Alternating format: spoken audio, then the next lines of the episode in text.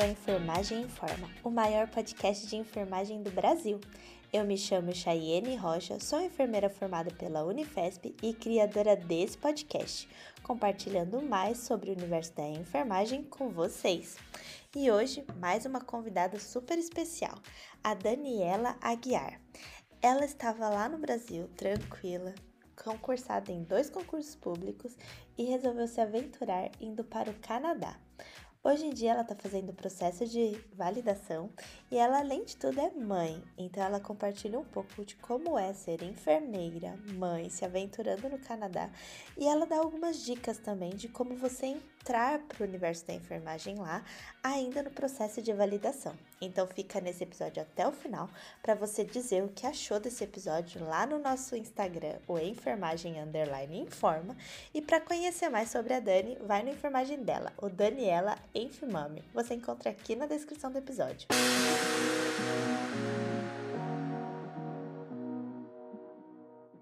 Ai, Dani, é um prazer te receber aqui. Tô bem feliz que você conseguiu participar para já começar o ano de 2023 com os enfermeiros pelo mundo por aqui. Então, eu tô muito feliz de te conhecer.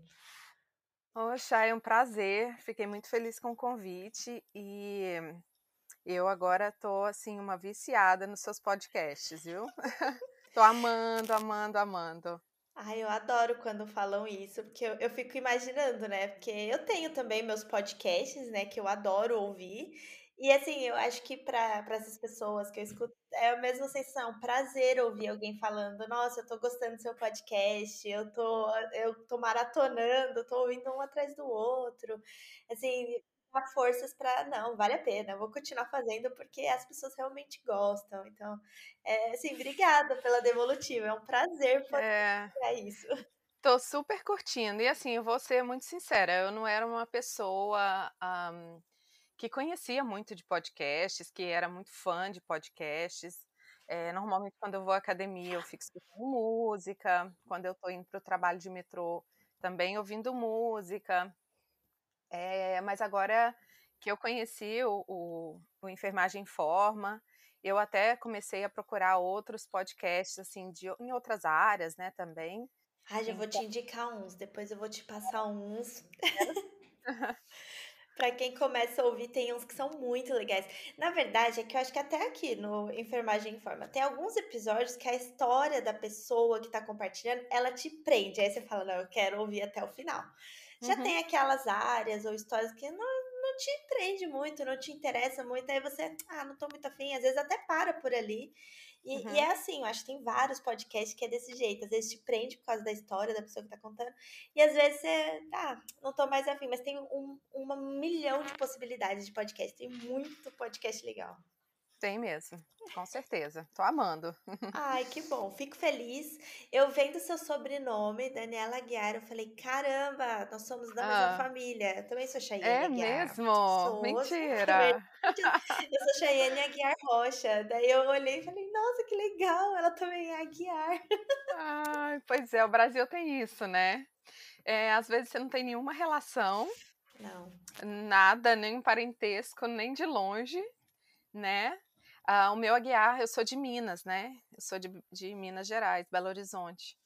É, e o Aguiar é do meu pai, da família paterna, né? É, o, o meu Aguiar também vem da, é, vem da minha avó, vem da minha mãe, é, e aí é da minha avó e é pela parte do, do pai, na verdade, do meu avô, né? Então também uhum. Aguiar era do meu avô. Quem sabe a gente não tem algum parentesco por aí. Quem Mas sabe? ninguém é de Minas, é uma pena. Adoro o povo de Minas, não é ninguém de lá. Eles Vocês são de São Paulo? Eu sou de São Paulo, mas a família uhum. da minha mãe ela veio do Paraná, se eu não me engano. Depois minha mãe uhum. me corrige. Minha mãe é a ouvinte número um do podcast. Ela me cobra. Ah, legal. Quando, quando eu libero em horário errado, ela fala: Nossa, ainda não saiu o podcast. Aí depois ela vai me corrigir, depois eu te conto se é do Paraná tá. Ótimo. Dani, conta aí pra nós. Quem é você? Da onde você veio? Onde que você tá? Como foi seu caminhar dentro da enfermagem? Tá, é, vou falar assim um pouquinho. É, bom, então eu sou enfermeira de formação, né? Eu formei na PUC de Minas. Um, eu me formei em 2004, então eu brinco que assim, é quando muita gente estava aí nascendo, eu já estava eu já estava me formando. É, então, assim, eu trabalhei no Brasil por 15 anos. É, e sempre aquela vida maluca de enfermagem, né? Tinha sempre dois empregos. Ah, eu me formei com 23 anos, então estava com todo o gás, super disposta. Trabalhei muito, muito, muito. E trabalhei em várias áreas. É, eu, realmente eu foi meu currículo assim ele é bem diverso porque eu sempre trabalhei em dois, em dois trabalhos, né, dois empregos. Então, por exemplo, às vezes eu trabalhava à noite em CTI, trabalhava de dia com imunização, com saúde pública. Então, eu sempre gostei muito de saúde pública, mas eu também sempre gostei muito de UTI, de emergência, daquele daquele loucura. Vucu -vucu ali do hospital. é.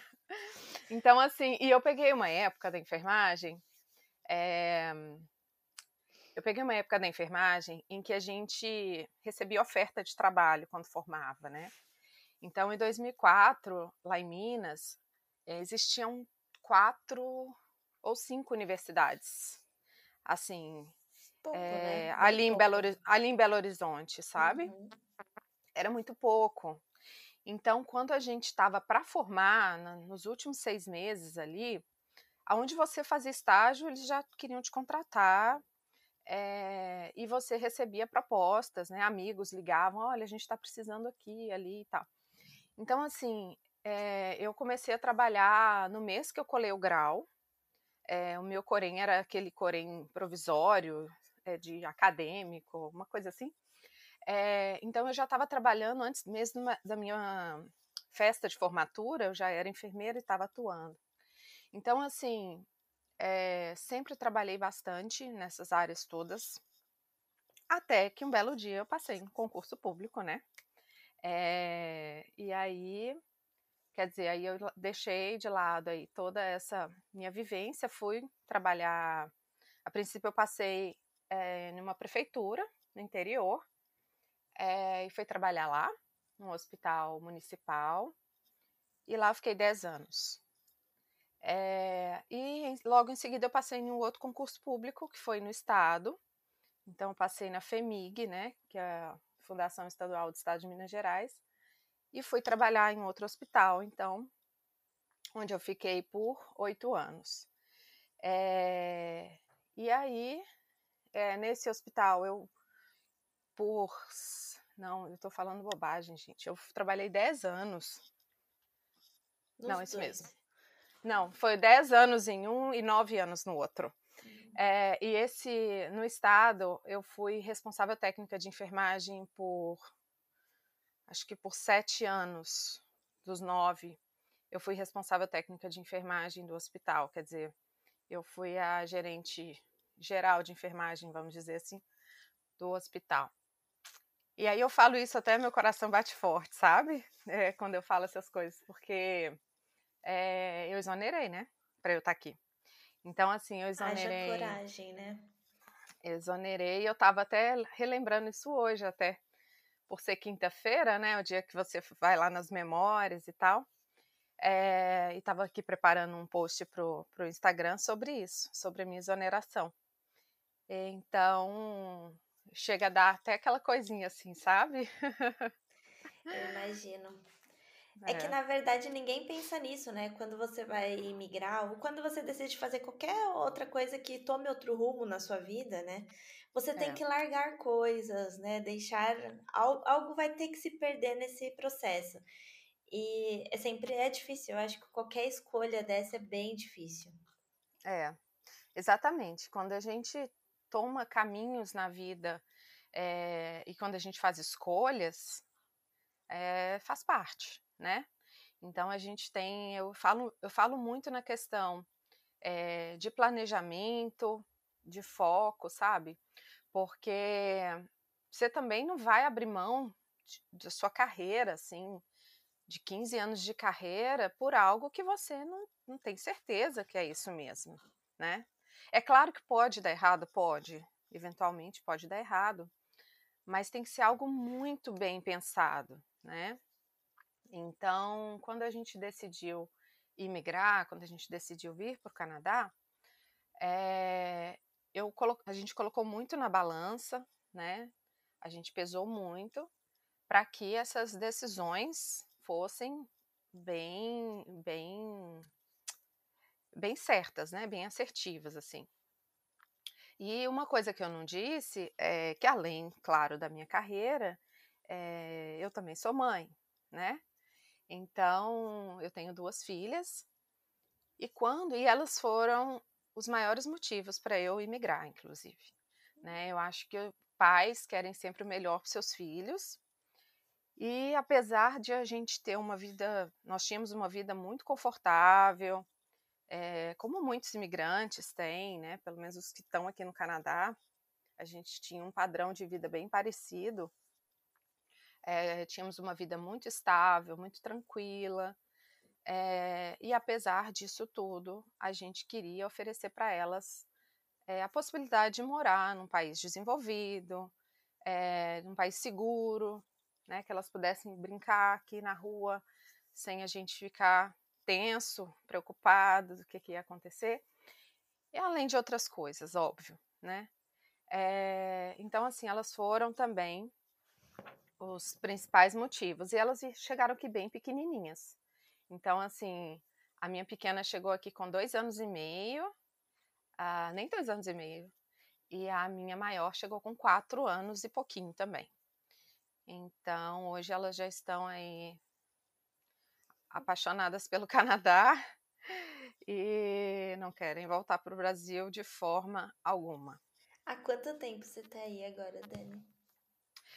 Então, a gente, a gente fez três anos, na verdade, em agosto desse ano. Só três anos. É... Inclusive, a gente está indo para o Brasil agora mês que vem, pela primeira vez, passear. Depois de três anos! É. três anos e meio, a gente está indo lá passear. É... E, assim, foram três anos que parece que foram uma vida, né? Quando você mora fora é uma loucura. Parece que você viveu uma vida inteira em três anos. Muita coisa acontece. Eu digo que principalmente no primeiro ano. O meu primeiro ano ele durou 10 anos, assim. Ao, ao mesmo tempo que passou muito rápido, eu, quando eu volto para pensar nesse um ano, quanta coisa aconteceu que não parece ser possível ter sido só em 12 meses. Uhum, concordo. é uma é. loucura. É uma loucura. E assim, é, eu sempre digo, a gente recome é, uma, é um recomeço, né? Porque por mais que você tenha experiência, você já tem uma certa maturidade da, com a sua idade, é, é um recomeço. E recomeçar, eu, eu recomecei próximo aos 40 anos, é, com criança, deixando toda uma carreira para trás. Meu marido, ele é engenheiro e ele project manager, é, engenheiro de projetos, né? E ele também deixou aí toda uma carreira dele lá. Então, assim, é recomeçar. Então, é isso não é fácil. Então, você vai viver tudo muito intensamente, né? A gente vive muito intensamente. Tudo aqui. Com certeza. É. Mas, eh, Dani, como que foi isso? Quando você, vocês bateram o martelo, né? Viram toda essa situação, a gente vai emigrar. Como foi para você abrir mão mesmo da sua, dali, da sua estabilidade, porque o concurso público, eu acho que até hoje no Brasil ainda é visto muito como uma estabilidade, né? Você não é mandado embora e, uhum. e etc. E aí, para ir para um país ao qual, por mais que você pesquise, mas você não tem certeza, né? Eu acho que nunca você vai ter certeza absoluta do que vai acontecer. Uhum. Com certeza, ainda mais que você pode não se adaptar, né? Porque é, você está indo para um lugar que você for. Eu, eu visitei o Canadá. Bom, então vamos lá.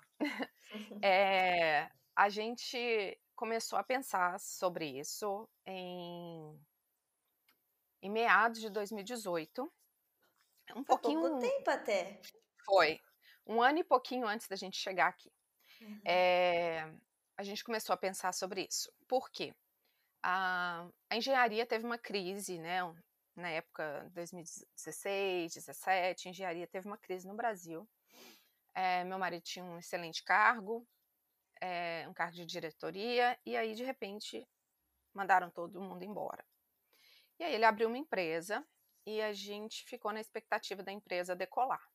Uhum. Na empresa, para você ser uh, dono do próprio negócio é muito complicado, é muito imposto, é muita, muita burocracia. E a gente ficou aguardando aquilo melhorar. Eu estava ok, eu estava estável ali, mas a gente que é da enfermagem, a gente tem um, um peso muito grande, assim. Nosso trabalho é muito pesado, é, carga horária pesada, porque eu fazia 60 horas semanais, né? Eu tinha os dois vínculos. E eu trabalhei assim por 15 anos. Só que eu já tinha duas crianças pequenas, né? Então, assim, é, muito ali da, das minhas filhas pequenas eu não, não aproveitei como eu gostaria, né? Eu não estava com elas. A minha mãe às vezes falava: ah, você não leva na natação, você não acompanha, você não faz isso, você não faz aquilo. E graças a Deus eu tinha todo um suporte, né? De pessoas ali que me ajudavam. É, mas assim, eu estava cansada disso, sabe? Eu estava cansada. É, eu saía do plantão em uma cidade para ir para outra. É, eu ganhava bem, eu tinha um salário muito bom, porque eu já estava aí há 10 anos, progredindo em carreira. Foi um concurso bom que eu fiz, principalmente na prefeitura. Era aquele concurso que, que as pessoas falavam, você é maluca se você sair daqui e perder esse salário, é sabe? dos sonhos, né? É, dos sonhos, porque quem estava entrando em outros concursos hum, ganhava um terço do que eu ganhava. Então, assim, é, eu estava cansada. Para mim não era o dinheiro mais. Eu queria reduzir, eu queria aproveitar. E aí veio a situação da, da criminalidade, a situação da falta de segurança, de você estar tá caminhando com a sua filha ali no passeio e passar uma moto e você ficar preocupado se aquela moto vai voltar e vai querer, sabe, te, te, se aquilo é uma ameaça ou não. Na pior que às vezes a gente acha que isso é coisa só de São Paulo, de, de cidade grande, né? E era pois interior é. de Minas, né? Não, é da capital, eu era de ah, BH. De BH. É. Só que assim, mesmo um, em BH, que é uma cidade tranquila, digamos, a criminalidade já estava ali bem próxima. E eu fui uma pessoa que eu fiz intercâmbio no exterior, já viajei para a Europa, para todo canto aí, já tive essas, já tive essa oportunidade um, com o meu trabalho como enfermeira, trabalhei, juntei dinheiro, viajei. Mas eu, enquanto na faculdade, eu também fiz intercâmbio na Inglaterra. Então, assim, eu sempre gostei, sabe, de, de da vida no, no, no, país de primeiro mundo, digamos.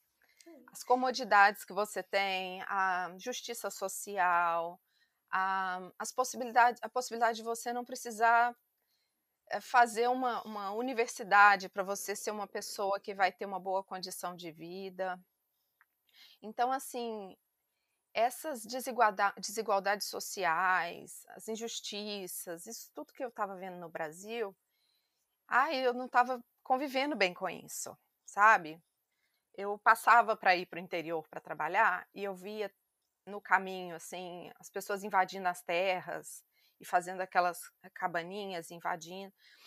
Um, aí eu, eu falava, meu Deus, é, que situação triste, sabe? Assim, chegou um ponto da gente passar de carro e, ter, e o pessoal falou: olha, cuidado na hora que passar lá, porque vão, vão querer roubar vocês que estão saindo do plantão. Enfim, essa situação de insegurança foi o que mais nos motivou. É, e aí a gente começou a pesquisar, então, meu marido falou, pesquisa um país tropical. Vocês erraram feio.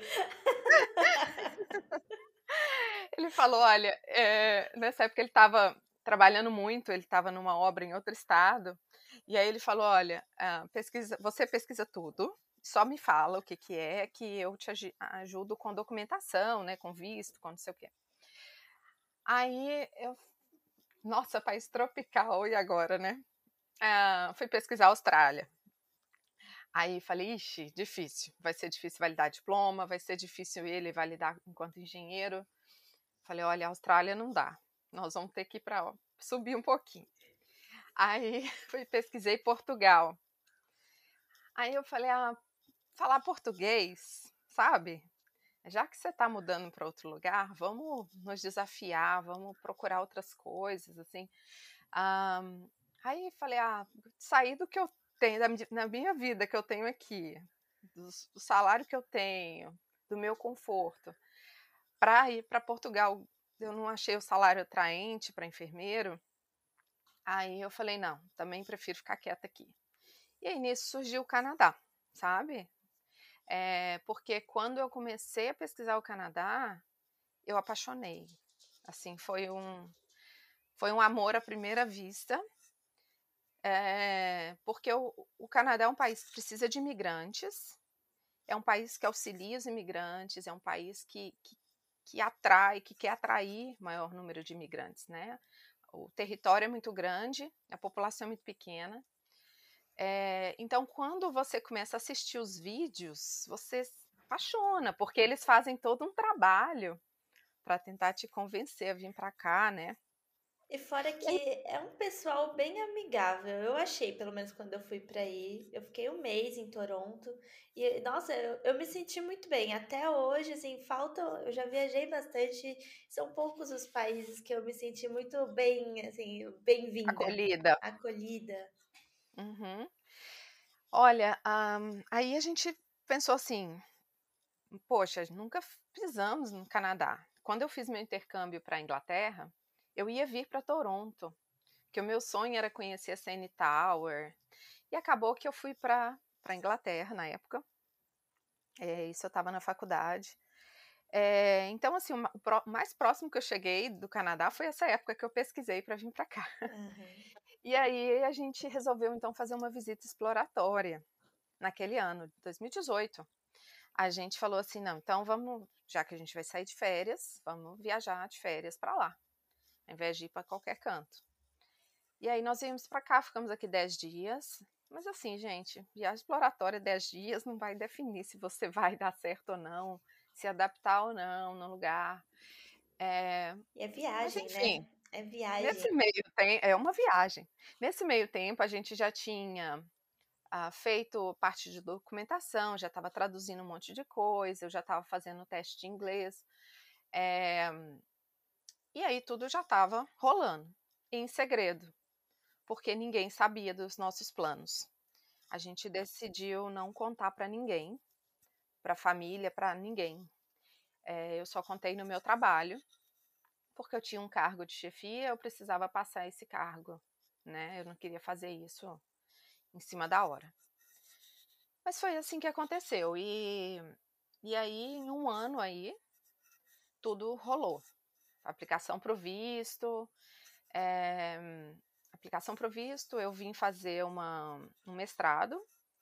Então, eu apliquei para o visto de estudante, né? Aqui no Canadá, se você vem fazer um programa de estudos, o cônjuge ele tem direito ao trabalho, né, full time, é, e os filhos têm direito a, no caso elas eram pequenas, vieram como visto de turista, mas na verdade tem direito à escola, etc. Né? Então, ensino público. É, e aí pronto, foi assim que a gente veio. É, meu marido para trabalhar e eu vim fazer esse programa de mestrado que durou um ano e meio. Então, quando a gente finalizou o programa, é, aí esse programa dava direito a uma extensão de visto, né, de mais três anos.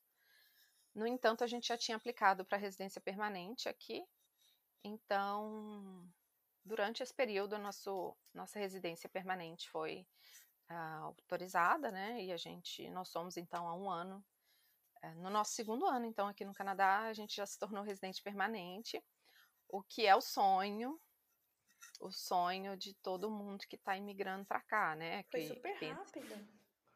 Foi, foi rápido. Foi rápido, porque. Porque, assim, na verdade, para aplicar aqui para residência permanente, você tem que estar tá no emprego que eles chamam dentro do NOC, que seria uma ocupação, é um código de ocupação é, num cargo de gerência, ou de supervisão, ou de coordenação. E quando meu marido. Só que a gente pegou a pandemia, né? Então, na verdade, nós chegamos aqui em 2019. Quando meu marido ia conseguir um, um trabalho é, dentro desse NOC, que é esse Código Nacional de Ocupação, é, veio a pandemia. Então, meu marido demorou mais seis meses até o escritório voltar para ele conseguir esse trabalho. E aí, a partir desse trabalho que ele teve, é, já na engenharia, foi que a gente aplicou para o PR, né, para residência permanente. E aí, um, então ele foi o aplicante, no caso aí da residência permanente, e foi muito rápido o trâmite todo. Uh, a gente aplicou em janeiro de 2021, é, em final de novembro a gente já tinha recebido o e-mail de confirmação. Então foi bem rápido, assim. Foi bem, bem rápido mesmo, que bom. É. Mas, Dani, faltou aquela coisa. Como foi pedir a demissão, mulher? Ai, ai. Olha, eu vou te dizer. Eu tô, eu tô achando que você tá fugindo. Tô, desculpa. É muita emoção, né? Eu imagino, eu imagino.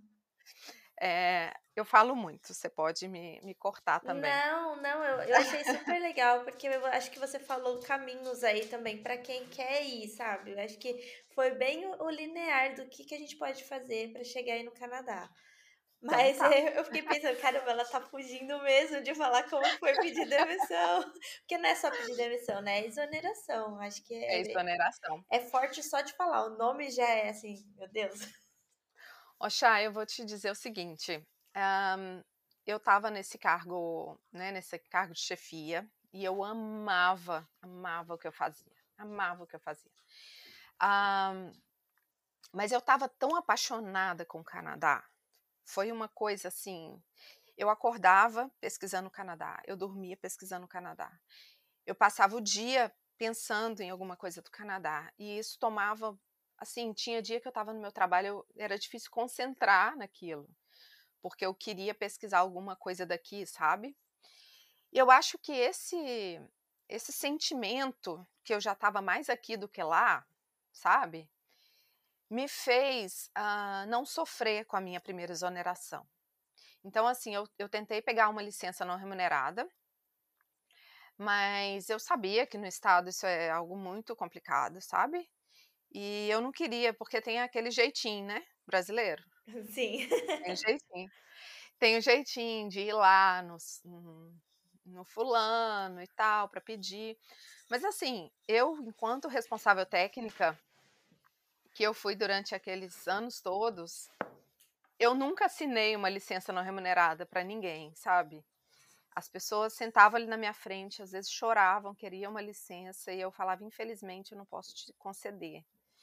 É, porque não existe substituição, a vaga fica em aberto eternamente ali.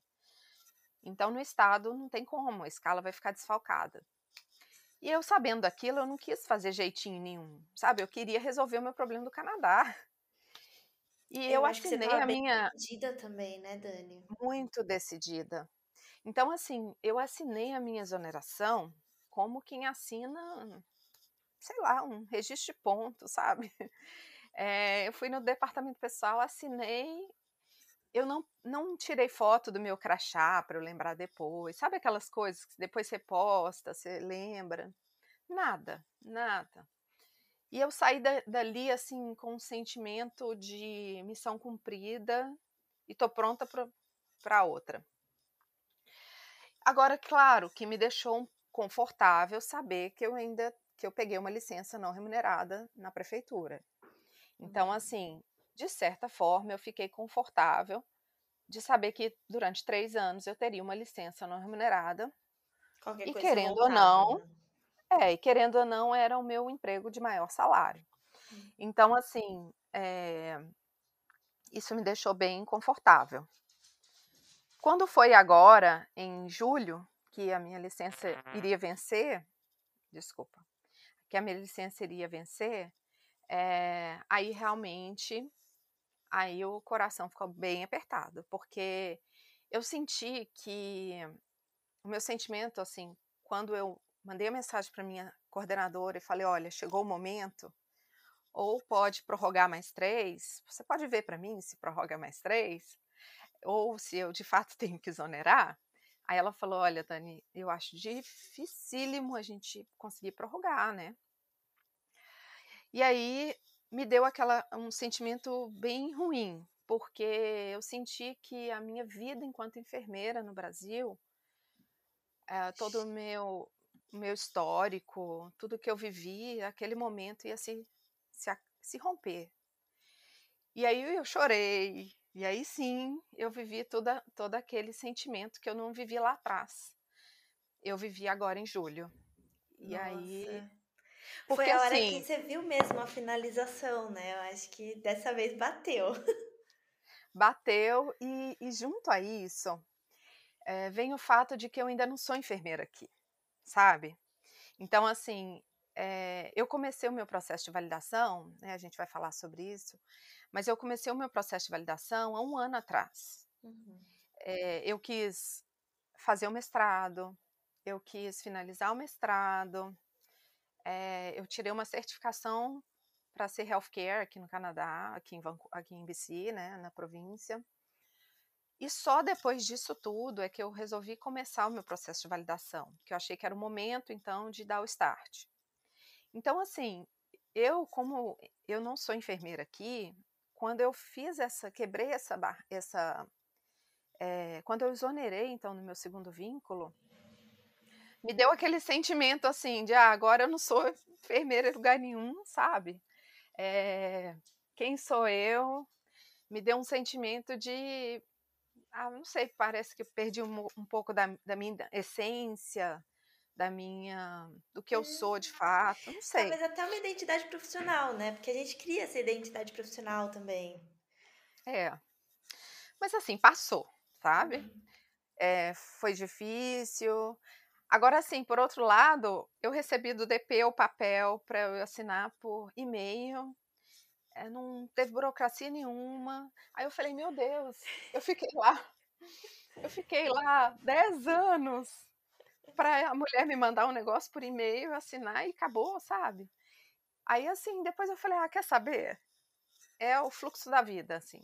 É, então, assim, as coisas seguem é, e é uma página virada, né? Quer dizer, eu tenho excelentes recordações de tudo que eu vivi, é, tudo que eu sou hoje eu devo a, a todas as minhas experiências, né? Tudo que eu sou enquanto enfermeira, mas é, a vida segue, fluxo, né? Dani, quando você fala que você conseguiu para ser healthcare aí, por que que mesmo assim você não se considera enfermeira? O que que é o healthcare? Quem tem direito a isso? Uhum. Bom, aqui o, o que que acontece? Aqui no Canadá, é, para quem não conhece o Canadá, o Canadá são 10 províncias e 3 territórios. Uhum. É, províncias são os estados, né? Às vezes as pessoas ficam, ah, o que é província? Província é o estado. É, e cada província, então, ela tem o seu, a sua maneira de regular a enfermagem aqui no Canadá e as profissões de forma geral. Então, por exemplo, no Brasil a gente tem o COFEM e os CORENs, né? Uhum. Então, o COFEM, ele meio que determina ali as, as leis, as regras, e os CORENs, eles vão acatar aquilo, seguir, fazer algumas diretrizes, etc. É, aqui no Canadá, não. Aqui é tudo regulado pela província. Uhum. Então, uh, um enfermeiro internacional, em várias províncias, ele consegue exercer alguma profissão na área da saúde sem nenhuma certificação. Uhum. Então, consegue ser caregiver, que seria o cuidador, consegue ser, às vezes, até healthcare, sem certificação. Mas aqui na província de BC, de British Columbia, onde eu estou, é, para você trabalhar como healthcare dentro de um hospital, ou dentro, ou na verdade para o serviço público aqui, porque o serviço, é, a saúde no Canadá ela é toda pública, né? Uhum. Isso também é algo importante de dizer.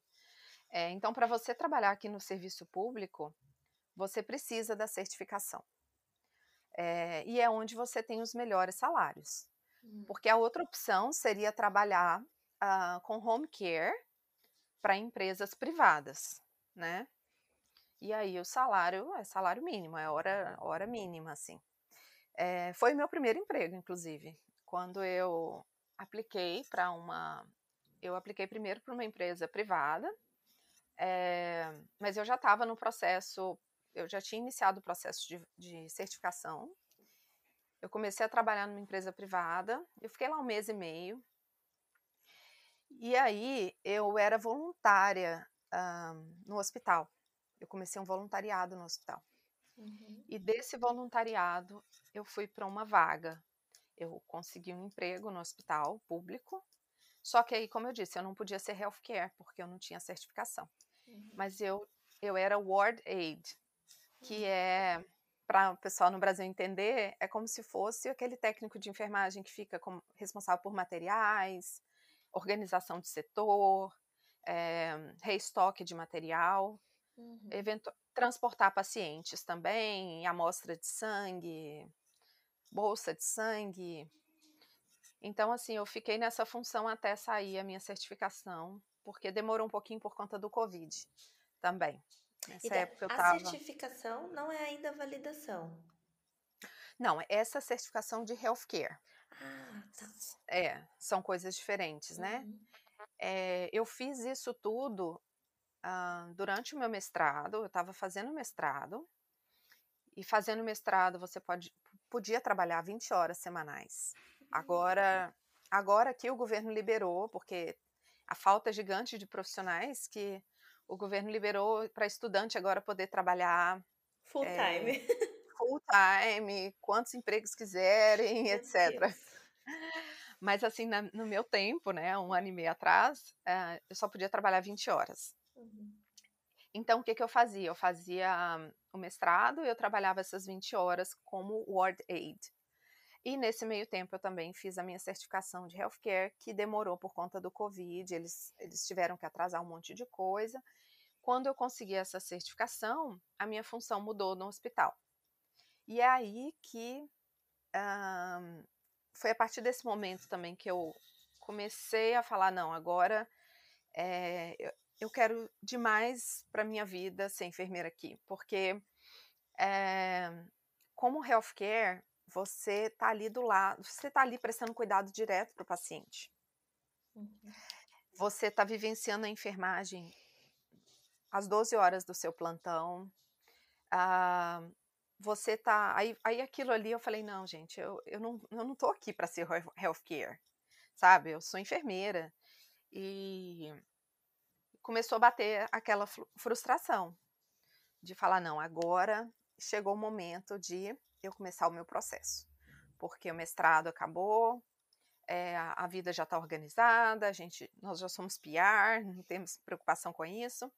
Então vamos seguir adiante para a validação do diploma que é um processo aí, ah, eu sempre falo, é um processo longo, caro, burocrático.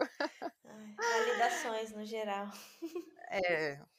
E chato. E, é, esqueceu dessa parte, é, chato. Chato. é, e sofrido, né? Sofrido. Porque ah, as coisas não caminham e não depende de você. Uhum. E aí você fica naquela, naquela ansiedade. Só que, um, Chay, o que está acontecendo é o seguinte: o, eu falo para muita gente que quer vir aqui para o Canadá, eu falo a hora é agora. Porque está existindo uma crise gigantesca aqui na enfermagem. É, eu acredito que na Europa também está acontecendo, que é a falta de profissionais. Uhum. Quem está trabalhando está sobrecarregado, não está dando conta de tanto shift para fazer. É, então, o que está acontecendo é que aqui tá as províncias, cada província está lançando mão de estratégias para atrair enfermeiros internacionais, porque não dá para contar só com aquelas pessoas que se formam, sabe? É, o número é muito, é muito pouco, pequeno. Né? É. E aí tem enfermeiro internacional aqui trabalhando em todo, toda a área, em todos os lugares, menos como enfermeiro, né? É, então, o, o governo das províncias está lançando mão de estratégias e agora o governo federal também está uh, vai ele anunciou agora no início de dezembro algumas estratégias e eu acredito que para 2023 vai ter muita novidade. Então, assim, eu estou confiante que meu processo caminha. É. Burocracia pra... que você fica esperando, né? Eu não é. sei, aí ainda é por carta eles mandam um e-mail? Nossa, menina, se eu te contar que aqui usa fax, fax até hoje, você não é. acredita. Aqui também eu aprendi a usar fax aqui, eu mando coisa por fax. Eu não tinha é. noção qual que, que é um fax, como é que você manda fax, e aqui eu mando muito. Ah, então tá, tamo junto. É, lá no hospital é muito comum usar fax, e, uhum. mas na verdade esses, esses uh, o processo de validação não, o processo de validação ele é todo, uh, você recebe as comunicações online pelo uhum. sistema, mas a documentação que você envia é toda em papel, Ai. ou pendrive, né? Tem essa opção. É. Hum. É, tem essa opção. Mas na verdade não tem nada por e-mail. É complicado. Dani, quando você foi se uh, tornou healthcare, esse como que é isso daí? O que, que eles fazem para validar você como healthcare? O que que permite você primeiro, você tem que ser enfermeira, então você não deixou de ser enfermeira só para te lembrar que não é qualquer um, né? Não adianta é, a pessoa qualquer chegar aí e falar, ah, eu quero ser healthcare, né? Mas é. o que, que você teve que fazer para validar? O que, que eles pedem? Como que funciona isso? Tá. Então, se você for profissional de saúde, é, você você pega a sua equivalência de diploma, né? Que, uhum. que eu já tinha. Então, você encaminha a sua equivalência. Eles também exigem um, um nível de inglês. Uh, normalmente é IELTS que eles pedem. E aí eles avaliam essa documentação e depois disso você faz uma prova teórica e faz uma prova prática. É, e na prova prática também tem prova oral. Eles fazem perguntas. Essa prova prática são, é um laboratório com manequins e com atores que simulam pacientes. É, então, são cinco cenários ali que você cuida do paciente, você tem as tarefas e você executa.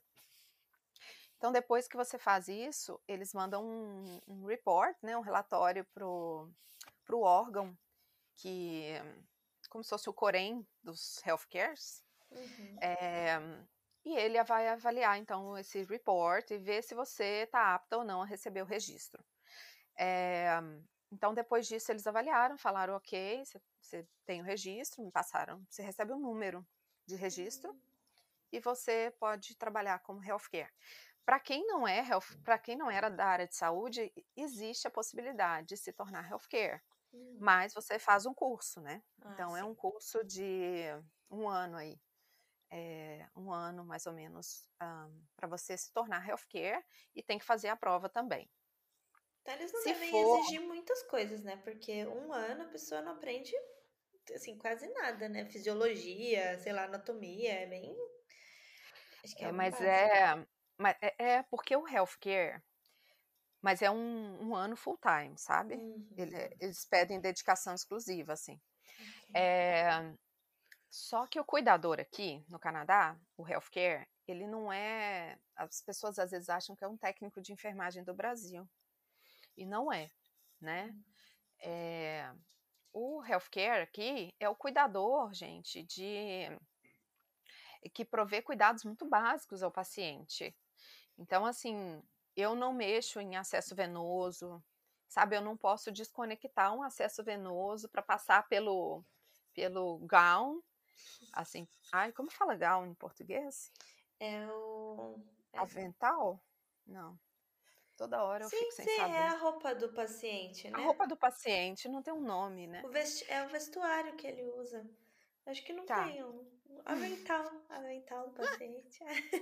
é, o, então, assim, eu não posso desconectar aquilo, eu não posso.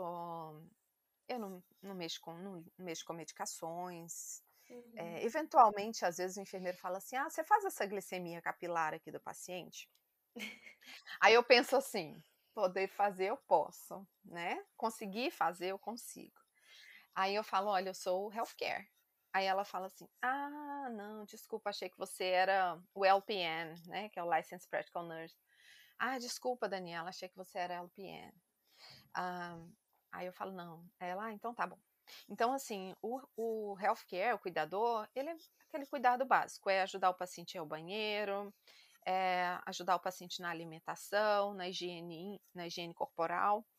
Então, é bem, bem básico, tá? A gente não eh, dependendo do setor que a gente trabalha, por exemplo, na emergência, a gente nem esvazia, por exemplo, eh, a bolsa de urina, uhum. a gente nem esvazia. Ah, então, assim, a nossa atuação é mais limitada, sabe? Sim. É. E aí, ah, mas é isso, mas você tá ali direto com o paciente, é, no dia a dia você está usando a, a, linguagem técnica, né? Um inglês bem técnico, vendo como que é um relatório de enfermagem, vendo o dia a dia da enfermagem. E eu, assim, eu sou uma pessoa extremamente curiosa. Desde que eu comecei no hospital, eu estava sempre ali ligada, procurando saber como que era o trabalho da enfermagem, do enfermeiro, né, dentro do hospital. Uh, então, tô sempre, tenho sempre o meu caderno onde eu anoto tudo. Uh, vou registrando. Tive dúvida com relação a uma medicação, não sei o que é, eu já anoto, pesquiso.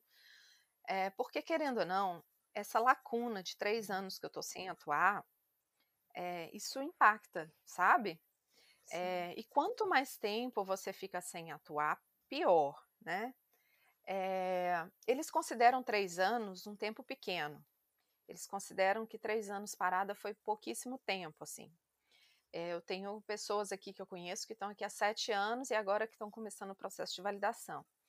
Então, o que, que acontece? Você já não lembra muita coisa mais, uhum. sabe?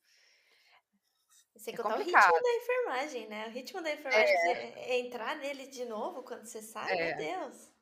É. E assim, um, as coisas mudam, né? Uhum. As coisas mudam. É, tem muita coisa nova. Óbvio, você está no país de língua inglesa, você está numa província aqui, no caso de língua inglesa. Então, você tem que pesquisar aquelas medicações, ou aquela patologia, ou aqueles sintomas todo é, na língua inglesa, o que já é mais complexo. Então, assim, ah, eles dizem que três anos é ok. E agora, o que, o que me ajuda, o que tem me ajudado nesse período, né, que eu não sou ainda enfermeira aqui, é o fato de eu ser healthcare. Então, hum. Então, assim, eu estou dentro do hospital, eu eu estou vivenciando, eu não, não estou como enfermeira, mas eu estou ali no dia a dia vivenciando a enfermagem o tempo todo. Diferente de alguém que, tá, que não está atuando, né? Sim. Então, isso é algo que eles consideram muito é, no momento que o conselho de enfermagem aqui vai determinar se eu vou precisar fazer alguma matéria ou se eu vou precisar fazer algum curso é, eh, para eu me integrar, na verdade, ou para eu conhecer melhor como que é o sistema de saúde canadense.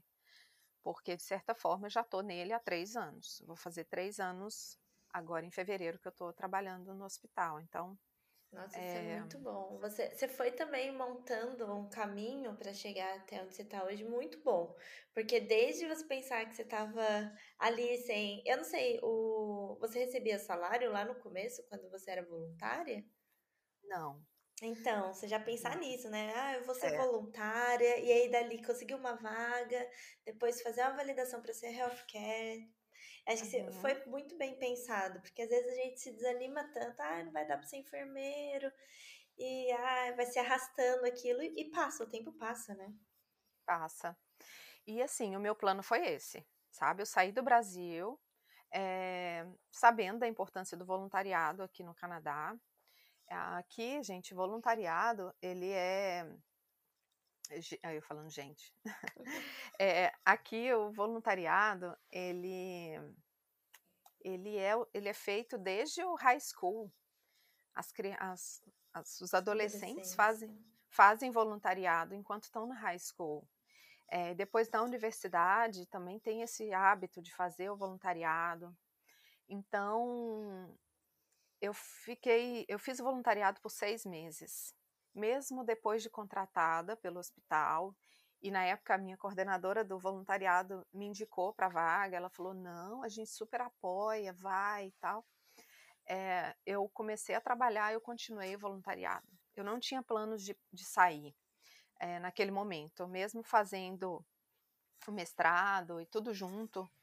É, só que eu parei por conta da pandemia. Na verdade, eles cancelaram todos os voluntários é, todo, todo mundo, assim, foi mais ou menos um ano e meio é, que o hospital não teve voluntários.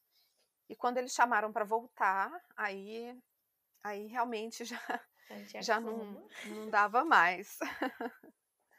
Mas é esse caminho, ele, ele é super interessante, porque você faz algo para ajudar, né? Você está fazendo algo ali para ajudar aquele serviço, etc.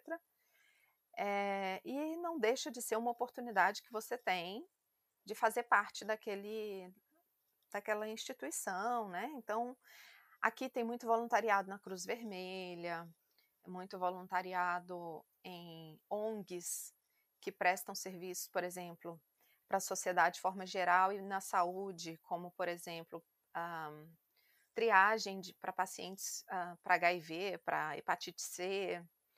Uh, então, assim, tem muita oportunidade, muita oportunidade, sem falar os hospitais, né, como eu fiz. Então, então é isso. É uma porta é... de entrada, né? Ele Exato. realmente é uma porta de entrada. Uhum. Dani, eu fiquei pensando é. aqui no seu mestrado também. É, para fazer o mestrado, obviamente, você tem que ser enfermeiro. E aí, até por isso que você fez tanto, já traduziu todos os seus documentos. Mas tem algo a mais especial que tem que ter? Ou qualquer enfermeiro que queira fazer mestrado, pelo menos aí na província que você tá, consegue se inscrever? É direto pela universidade? Como que é essa ponte também? Uhum. Olha, é... o mestrado não era o meu plano A. Uhum. O mestrado foi o meu plano B, que foi o que deu certo. Que é, é o que importa. O meu plano A era fazer um curso de LPN, que é o curso de Licensed Practical Nurse. Um, então, o curso de o LPN, ele não é o enfermeiro com bachelor degree, né? Não é o enfermeiro com com diploma de bacharel, que é o equivalente ao que eu tenho, ao que você tem, uhum. é, que é o curso de quatro anos. O LPN é um curso de dois anos e mas que ao fim você faz a prova de ordem e você trabalha como como um enfermeiro com funções mais reduzidas, né? Vamos dizer assim, com o escopo da prática mais limitado. E essa era a minha intenção. Só que a gente queria, eu queria começar aquele projeto Canadá ali em meados de 2018 e eu já queria estar no Canadá em 2019. ah, foi muito intenso, assim. Falei, eu não. E, minha família não sabia dos planos, né? Foram ficar sabendo quando o visto saiu. Então, assim, eu queria aquilo rápido, né? Eu não consegui a nota do inglês para o LPN. Faltava meio ponto. E eu não queria ficar fazendo teste, porque a próxima prova daqui a dois meses, sabe? Uhum. Então. É que demora o resultado também, né? Demora. E aí, quando eu tive a minha nota, que essa nota então dava para o mestrado, é, eu falei: é isso aí. Vou com mestrado, faço mestrado e vou, se eu tiver que voltar para o Brasil, o mestrado aqui vai ser muito bom para o concurso para o meu concurso público, né? Assim, isso aumenta até salário, etc. E pronto. É, só que esse mestrado, ele não é um mestrado na área da enfermagem, ele é um uhum. mestrado é, em administração. Né? Eu trabalhei com gestão no Brasil aí por oito anos, e eu sempre gostei da área administrativa também. É, e aí falei, ah, tá bom, vou fazer um mestrado na área administrativa com foco na saúde, porque ele tinha uma especialização em Global Health. Eu sabia que ele não ia me servir para muita coisa nesse primeiro momento, né? Porque o que acontece? Até para o PR, para você ser residente permanente aqui em BC, existe um programa que você consegue o PR se você fizer determinados mestrados em determinadas universidades aqui em BC. Uhum. É, mas esse meu mestrado não estava na lista. Então, assim, eu já sabia disso. É, para esses mestrados de enfermagem que estão na lista, por exemplo, para você conseguir o PR, você faz o mestrado e, e entra com, PR, com pedido de PR, né? É, esses mestrados exigem um nível de inglês muito alto, muito alto. É, na época eu cheguei a mandar um e-mail para uma universidade dessa, ela falou, olha, eu preciso que você aumente um, era um ponto que eu precisava aumentar, mas era no writing. E aumentar um ponto no writing é uma coisa assim. É bem difícil. É, bem, bem difícil. É porque as pessoas às vezes não entendem quando nunca fizeram um teste desses, É, né? Esses testes, é. ele, você tem que estudar para o teste, não interessa se você sabe inglês ou não Uhum, sabe. Você tem que saber exatamente. fazer essa prova. E é uma droga isso, porque você perde muito tempo aprendendo isso.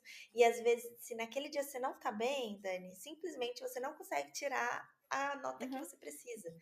É bem difícil. exatamente. É, exatamente. Então, assim, eu falei, olha, é, vamos pro plano B e bora lá, entendeu? É, então, assim, agora, para quem tem interesse, então, de fazer um mestrado aqui ou fazer um, um LPN, o que que eu sempre digo? É, vai até o site da universidade, né? Pesquisa lá as universidades, vai até o curso, procura o curso que você acha que é interessante para você, pode ser às vezes um mestrado aí na enfermagem, e olha quais são os requerimentos. Uhum. Porque tem determinados cursos que eles não aceitam é, estudantes internacionais, por exemplo.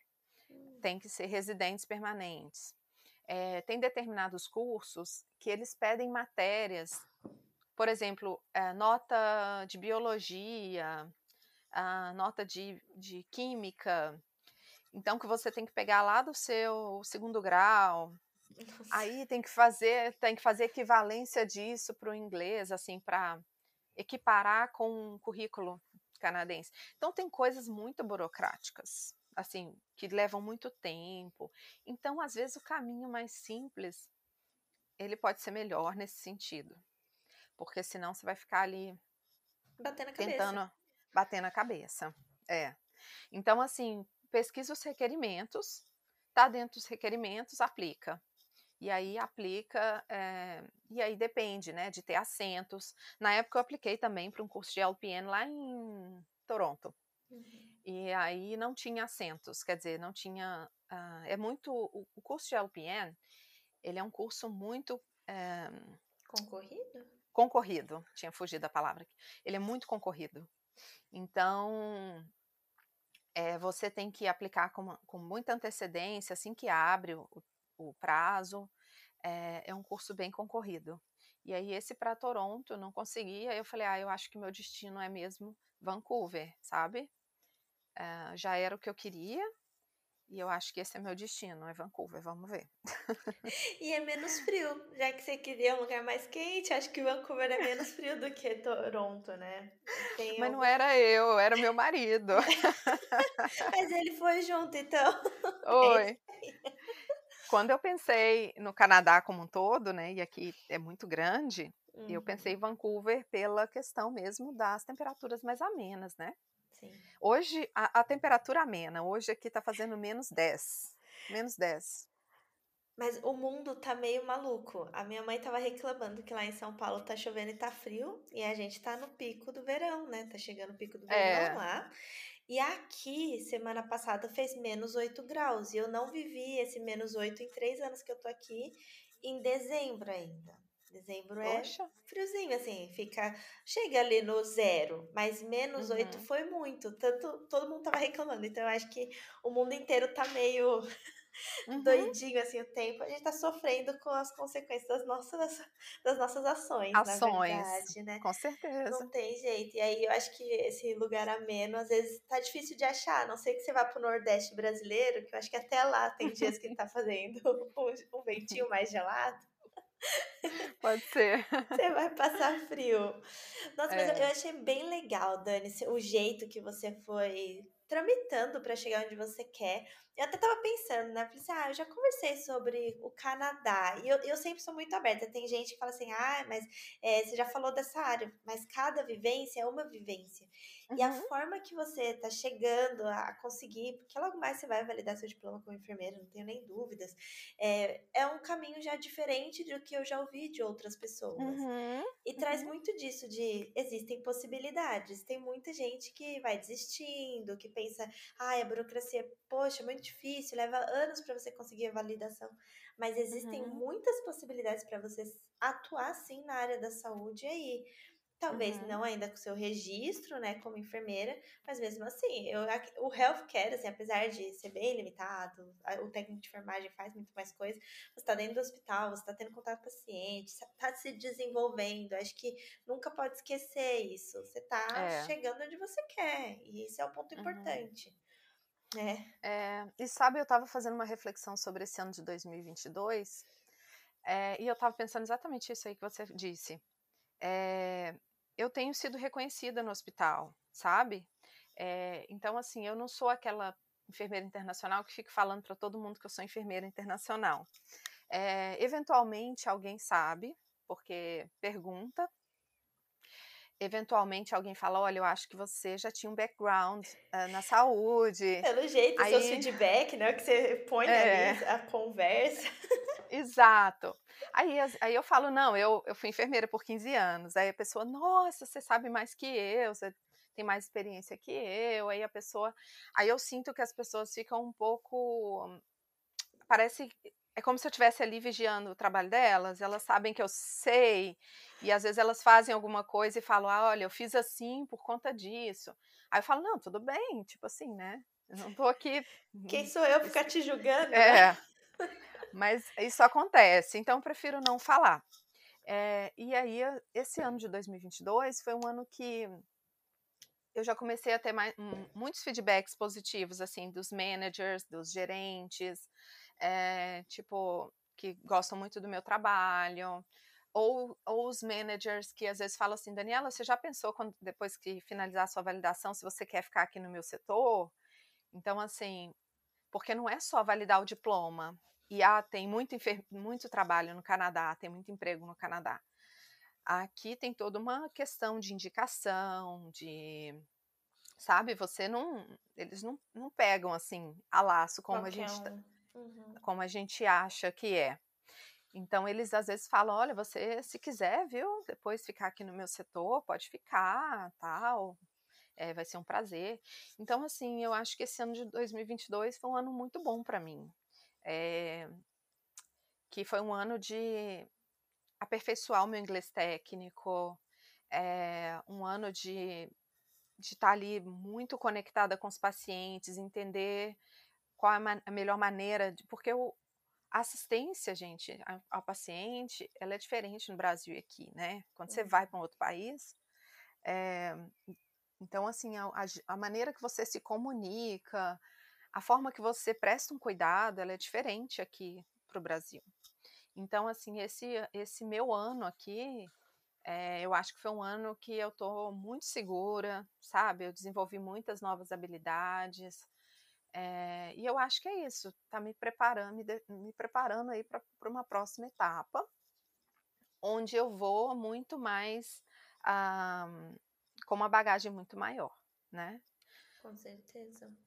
Então, é. Dani, eu até já comentei aqui no, no, em alguns episódios que quando eu vim para cá, eu já cheguei trabalhando e eu nem sabia falar alemão. E Nossa. quando. Olha que legal, né? Eu já estava ali dentro do hospital, mas quantas barreiras você não vai enfrentando se às vezes você não vai percorrendo um percurso que é subindo degrau por degrau, sabe? Às vezes isso deixa tão mais leve porque já é difícil ser imigrante. Uhum. Já vai uhum. ter as suas dificuldades inúmeras. E às vezes a gente não quer subir. Eu falo que hoje em dia eu não faria isso novamente. Eu, que eu tava com sede ao pote. Não, eu vou trabalhar, eu quero trabalhar. E eu acho que foi o que deixou mais difícil o meu, meu processo aqui como imigrante mesmo. Então, é Nossa. isso, você já. Porque por mais que seja o inglês e você já tenha domínio, você ter domínio técnico, se sentir mais confortável naquele ambiente. Uhum. Isso também traz clareza para quando você assumir a sua posição, o, o, seu cargo ser um cargo de realmente reconhecimento. A Daniela não é aquela pessoa insegura que está começando agora. Não, a Daniela, ela já trabalhou aqui com a gente, ela conhece, agora ela está como enfermeira. Tem essa visão e visibilidade diferente. É, muito diferente. E assim, como eu disse, aqui é um país de imigrantes, é, tem muitos enfermeiros que vêm para cá e fazem o curso de LPN, uhum. e que são enfermeiros e estão aí no processo de validação também. E tem muitos, um, e muitos deles hoje são enfermeiros e passaram por todo esse processo que eu estou passando, entendeu? E não é um nem dois, não, é a maioria, porque é muito imigrante aqui. Então, assim, aquela pessoa que estudou e formou aqui no Canadá, eles são a minoria. Eles, eu diria que eles são a minoria. É, pelo menos onde eu trabalho. É, não, não vou dizer que são minoria, não. Minoria eu estou exagerando, mas acho que é bem meio a meio ali sabe? O número é bem é. grande de imigrantes, assim, que é notável. De imigrantes. Hum. É notável, é notável. Muito legal. É. Mesmo você atuando da forma que você está atuando como healthcare, você consegue notar diferenças, é, Dani, da sua experiência do Brasil para a experiência que você está tendo aí na parte da enfermagem, no geral? Olha, eu consigo. eu consigo porque, assim, é... bom, querendo ou não, é, com 15 anos de experiência, eu tenho um olhar muito crítico, né? É, e eu tenho que, eu brinco com uma amiga aqui que é enfermeira, eu, eu falo, às vezes eu tenho que me segurar, porque eu vejo certas coisas que, que eu falo, meu Deus, não, não estou acreditando nisso. É, e eu fico ali quieta, né? Quer dizer, eu não vou interferir em nada, eu fico ali quieta. Mas eu vejo eu vejo enfermeiros muito inexperientes, sabe? Enfermeiros que, apesar de ter tido treinamento, passou por todo o processo. Passou por todo o processo, validou diploma ou, ou formou aqui, mas é inseguro. E aí eu lembro também, claro, de quando eu estava recém-formada, né? É, que você não tem a mesma segurança de anos depois. Mas eu vejo muita insegurança, muitos enfermeiros assim que estão ali em dúvida se faz aquilo, se não faz aquilo, se como que conecta isso, como que conecta aquilo. É, e eu também vejo a questão cultural, eu vejo isso muito forte, que é determinados enfermeiros que vêm de um background diferente, né, que migraram, e que vão lidar com o paciente de forma diferente, que às vezes eu não acho isso muito adequado, sabe? Uhum. É, então, às vezes, é, não é o comum, não. Como você disse, pessoal que é muito gentil, e é mesmo, de forma geral, assim. É, a maioria das pessoas são muito gentis, muito educadas, é, mas, mas tem as exceções sempre. As pessoas são diferentes, aí, né? No são Brasil diferentes. É, então eu vejo assim a maneira de lidar ali com o paciente quando a pessoa já tem algum background, é, às vezes ela ainda não virou a chave, sabe? Então eu, eu percebo isso também. É, agora sim, de forma geral, o, o enfermeiro aqui ele é um enfermeiro muito responsável, ele é um enfermeiro muito. Ah, assim, elas são. Eu vejo os enfermeiros aqui de forma muito concentrada ali no seu trabalho e se preocupam com as medicações em primeiro lugar, estão sempre ali muito preocupados com a questão das medicações e o cuidado fica para um, um, segundo momento. Uhum. Quer dizer, uhum. eu consegui fazer toda essa parte aqui, ou de medicações, ou a parte mais burocrática do trabalho, então eu parto aqui para o cuidado com o paciente. Mas são muito atenciosos e é aquele carinho que a enfermagem tem no Brasil, aqui também tem. Então, assim, aquele. É, aquela vocação, né? a vocação que a enfermagem às vezes exige da pessoa. E não é qualquer um para trabalhar na enfermagem. Não. É, não é qualquer um. É complicado isso, porque eles precisam muito de gente, e eles começam cada vez mais fazer essas é, propagandas que tem, né, e tudo mais. E aí você vê que às vezes as pessoas não têm grandes habilidades para trabalhar com esse público, ou para, ah, não sei, o, o cuidado mesmo, desenvolver o cuidado, não é para qualquer uhum. um. E uhum. fica parecendo que é sim, porque a gente precisa de gente, então venha qualquer um. Ainda uhum. que, pelo que você falou, eles fazem uma seleçãozinha, Dani. Ah, já conheço uhum. fulano, tem indicação. Aqui na Alemanha, como falta gente, você é enfermeira, então vem, sabe? E aí uhum. eu até conversei isso do, da última vez com, com a colega que está aqui também em Hamburgo, que ela percebe isso também, que às vezes a, as pessoas estão entrando na enfermagem e não, não tem destreza para prestar cuidado, que é um negócio uhum. necessário para ser enfermeiro. Então, é, você começa a ver muitas coisas. Eu nem tenho tanto tempo de experiência, mas só do que você aprende no Brasil, uhum. de, do que é ser enfermeiro, de como prestar o cuidado, né? Pensando em qualidade do serviço. É muita coisa que aí você, só de reparar o outro fazendo, você fica, caramba, por que, que ele faz uhum. desse jeito, né? Da onde veio uhum. isso? Exatamente. É bem isso. Mas nossa, eu imagino como foi aí quando você chegou para falar alemão. Meu Deus, meu Deus, alemão. É, são várias loucuras, né? E nossa, ai, é difícil.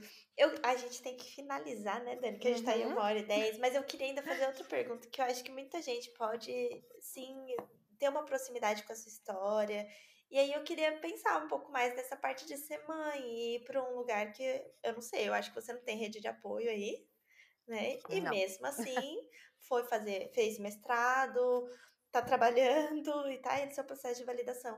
Como que é isso também? Porque enfermeira lida com cuidado, a gente cuida dos outros e às vezes o, o dali de dentro do, da nossa casa fica um pouco. Uh, foi o que sua mãe falou, né? Você não leva ela para natação, fica sempre esse pesar uhum. do que, que você não faz.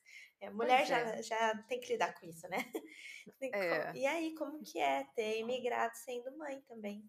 Uhum. Então, assim, eu vim para cá buscando uh, essa qualidade de vida e essa segurança para minha família, né? E para ter mais tempo, claro, com elas também, aproveitar, curtir, etc. É, é, claro que, que tem a minha vida profissional aí caminhando junto, e isso eu não deixo de lado, porque acho que eu não me imagino sem exercer uma profissão, sem trabalhar, sem atuar. É, é muito difícil viver sem rede de apoio. É muito difícil, sabe? É, mas assim, é possível. Ah, 99% dos brasileiros que eu conheço, que eu convivo aqui, não tem rede de apoio. É, e a gente tem o quê? A gente tem as crianças na escola e a gente tem o before e after school, que a gente diz que é o daycare que fica com sua criança antes e depois da escola, é, que te dá um pouco mais de flexibilidade de tempo ali. É, e eu acho que por ser um país de imigrante, os, as empresas sabem que você em algum momento vai precisar estar ali com seu filho. É, meu marido, por exemplo, trabalha de casa. Se ele, em algum momento ele vai ter que sair para dar atenção pra, ali para as crianças que estão na sala e que estão de férias, por exemplo. E as empresas são muito flexíveis com isso, muito tranquilo. É, e é o que ajuda bastante. É, uma outra coisa que a gente tem que entender quando chega aqui é que a gente precisa de uma rede de apoio de amigos. Então a gente, ao longo do tempo, a gente vai fazendo as amizades. E essas amizades eu considero como se fossem minha família, assim. Porque ah, hoje eu atrasei, não vou conseguir pegar na escola. Aí você liga para outro, vai, pega para mim, pego. Então é mais ou menos assim que funciona. Você vai criando sua rede, né? Isso. Agora, uma coisa que, que eu estabeleci aqui para minha vida é eu não trabalho full time sabe? É, hoje meu trabalho é part-time, eu já trabalhei full-time no ano passado.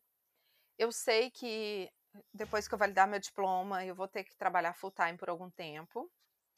É, porque vai ser melhor para mim, mais interessante. Mas não é isso que eu quero a longo prazo, sabe? Uhum. É, então, trabalhando part-time, hoje, por exemplo, eu trabalho dois dias, duas noites, e eu folgo seis, sete dias em seguida.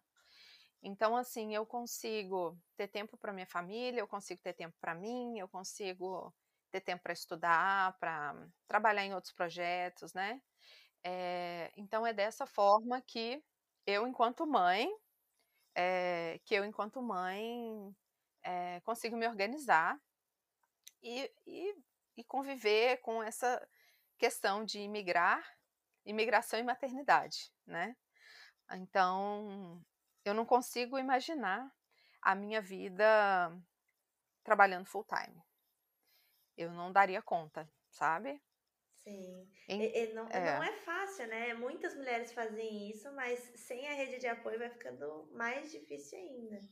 Uhum. É, é assim, o, o que a gente aprende aqui é que certos confortos que a gente tinha no Brasil, a gente não tem aqui, né? E a gente convive com isso e a gente vai se adaptando. É, conversando com uma amiga esses dias, a gente estava até dizendo que ah, se eu voltasse hoje para o Brasil, eu acho que eu não conseguiria ter uma empregada na minha casa, sabe? Uma ajudante, é, e eu ficando sentada tomando um café e a pessoa fazendo as coisas na minha casa, sabe? Eu não, acho que eu não, eu não ia conseguir ver essa situação. É, isso seria algo que ia me incomodar hoje. Eu ficar sentada, vendo televisão e alguém arrumando a minha casa. Então, isso me incomoda hoje. Só de pensar, isso me incomoda. É, então, assim, hoje eu arrumo a minha casa, eu, eu faço toda, todo o serviço doméstico, digamos assim. É, o meu marido tem o papel dele, as minhas filhas, desde pequena, a gente tenta, a gente vai tentando é, fazer com que elas assumam responsabilidades, né? A gente sabe que não é fácil, uh, mas a gente tenta, a gente vai dia a dia. É, e é isso. É, e a gente tem, às vezes as pessoas falam, ah, mas e aí, né? Apesar de tudo isso, ainda é bom, valeu a pena. Nossa, você tinha uma vida tão confortável, né? De repente você tá aí cuidando de casa, Pensa em voltar, roupa. né? É. Sempre pergunta. Uhum. Mas tem certeza que é isso que você quer? Então, assim, eu chego do trabalho e minha casa tá arrumada? Não, minha casa tá do mesmo jeito que eu deixei. Uh, só que hoje isso já não tem tanta importância para mim mais. Se eu tiver que brincar com elas na neve, ou se eu tiver que ir no parquinho, cheguei em casa, tá bagunçada a casa, eu saio com elas, eu fecho a porta e a gente vai pro parquinho. Então, assim, é, isso não me incomoda mais como me incomodava antes, sabe? É, no Brasil, um, me tudo me incomodava ali e tal, e eu tinha sempre alguém para trabalhar para mim. É, isso hoje para mim não tem mais importância. Então, não, não é isso que é que eu valorizo. Então, é isso também. Você você muda ali a sua maneira de pensar é, e você passa a ver as, a, a sua segurança, a, a possibilidade de seus filhos brincarem sem você ter medo.